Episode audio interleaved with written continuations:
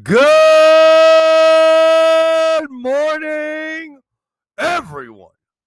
And thank you for listening to Truly English Podcast by Matthew. Today is season 3, episode 86. Hoy es temporada 3, episodio 86. Today is Monday. Tomorrow is Tuesday, and the day after tomorrow is Wednesday. Today is Monday. Yesterday was Sunday and the day before yesterday was Saturday. Today, tomorrow, the day after tomorrow. Today, yesterday, and the day before yesterday. So, today I would like to have a conversation about what's happening. Well, number one, we will be changing locations only two blocks to a much bigger home, which will include a sound studio and classrooms in order for us to continue our business. You can find out and see all of our updates in Facebook, Twitter, Instagram, or at our website at www.trulyenglish.com.mx.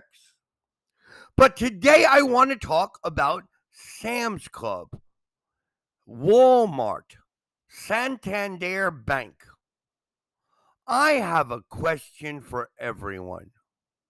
Why do these large companies rob us? They rob us. I bought a new MacBook laptop for months without interest. I used my credit card and I got 24 months without interest.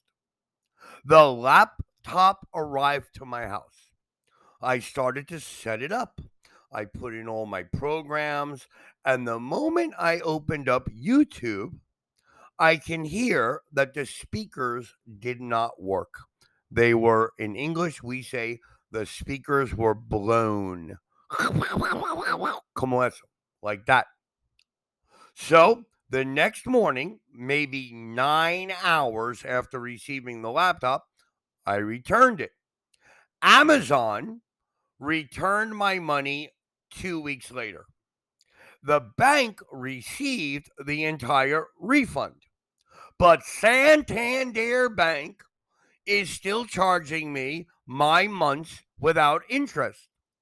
So they received the entire refund of the cost of the laptop, but they are still charging me every month for this product. Technically, that is called fraud. The bank is robbing me. Santander is robbing me. Santander will rob you. They will rob everybody. That is their job. If you check your bank statement to Estado de Cuenta del Banco every month, I promise you, you will find one or two errors every six months. And they do this on purpose to rob their customers. Today, when I went to Sam's, I was told that there would be a gift waiting for me. About two months ago, while I was in Sam's Club, I was told that I could not complete my purchase because my membership had expired. So this was quite embarrassing. And of course, I immediately said, Well, let me pay for another membership. And the girl was like forcing me, the cashier, or in Spanish, the cajero. And I paid another five or 600 pesos and I got another year. I didn't think anything about it. Maybe my membership did expire. However, a few days later, I noticed in an email that it was telling me that my membership would expire in two months. So the cashier in Sam's Walmart lied. She forced me to make the payment, which is basically fraud, by lying to me, and she wouldn't allow me to, to purchase my goods. I immediately went to Twitter, Instagram, TikTok, Facebook, and I immediately reported this to all the people that wanted to read about it. And then last night, two months later, Sam's calls me from a number which I published everywhere, and they said there will be a little gift waiting for you. And I said, if you intend to give me a liter of dishwashing soap, como um, jabón de trastes, you can forget it. I spend 3,000 pesos a week in that place, and the least they can do is give me the membership for free for one year. But they said there will be a small gift for you, regalito. Please arrive and pick up your gift. Today I had to do some shopping. I went to Sam's. When I went there, they offered me a five liter can of beer. Now, I don't drink beer, but who offers five liters of beer to someone that doesn't drink beer? Or maybe I am a recovering alcoholic. And I told them that I do not want this gift. I do not believe that this will replace the embarrassment and the situation and the fraud that you created for me.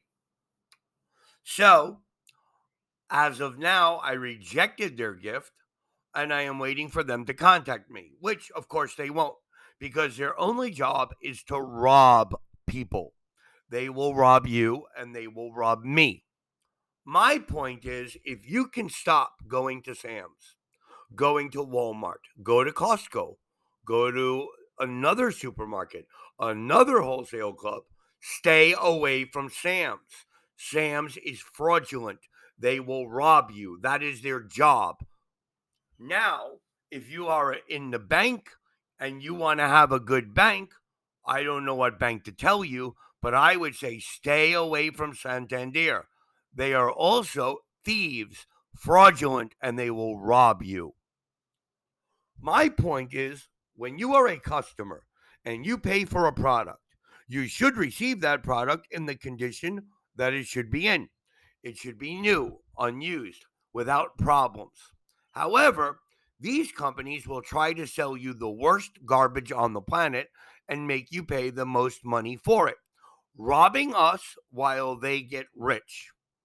So, you need to stand with me and then write negative things about them and tell the world your experiences. I am certain that everyone has had a bad experience with their bank, with their supermarket, or with any other product supplier. We need to come together and be strong and fight against them. If we stop going to their stores and start complaining, they will change their ways. Thank you very much for listening to Truly English Podcast by Matthew. Today is the 12th day of June 2022. Please remember to send us any requests for future episodes to info at trulyenglish.com.mx or to our Facebook, Instagram, Twitter account under the name of Truly English or here in Anchor Podcast by Spotify. Thank you. Have a great day. Have a great week. Peace and love. And listen to our next podcast next week on the 20th day of June 2022. Peace and love to everybody. Thank you.